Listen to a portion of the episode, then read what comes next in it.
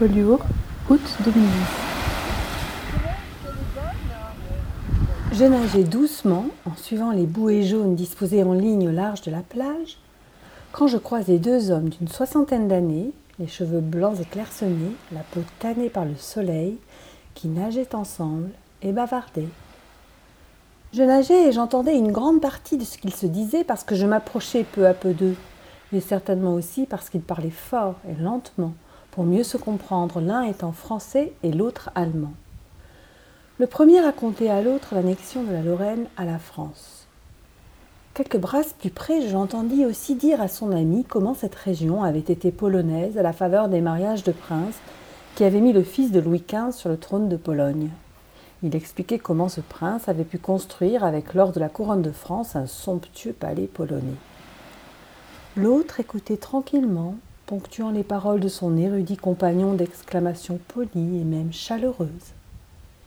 Et déjà je trouvais amusante cette scène nautique, cette conversation de salon rythmée par le léger mouvement des vagues, ces visages heureux, salés et civilisés, qui flottaient entre deux bouées jaunes, je les saluais, comme tout le monde d'ailleurs le fait sur ce chemin tracé dans la mer que suivent consciencieusement les nageurs, sourire vaguement bienheureux aux lèvres.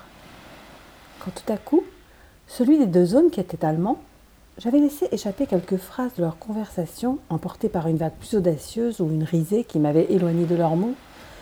Celui-là donc, qui parlait le moins, a brusquement évoqué un souvenir.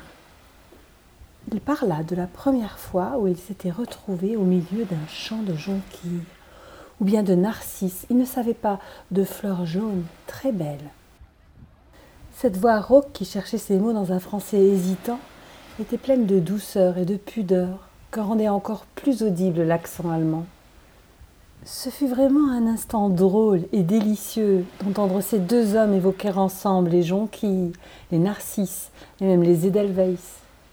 Ces champs de fleurs semblaient faire partie des souvenirs de chacun d'eux. Et au-delà du plaisir de se les rappeler, on sentait une joie de les partager dans leur mémoire. Ces deux hommes, assez âgés pour que leurs parents se soient fait la guerre, flottant dans la mer fraîche et scellant une réconciliation en échangeant des souvenirs de fleurs, c'était aussi inattendu que touchant. Je n'imaginais pas que dans l'intimité d'une baignade estivale, les hommes pouvaient entre eux, loin des autres, loin de la terre, se parler de champs de fleurs.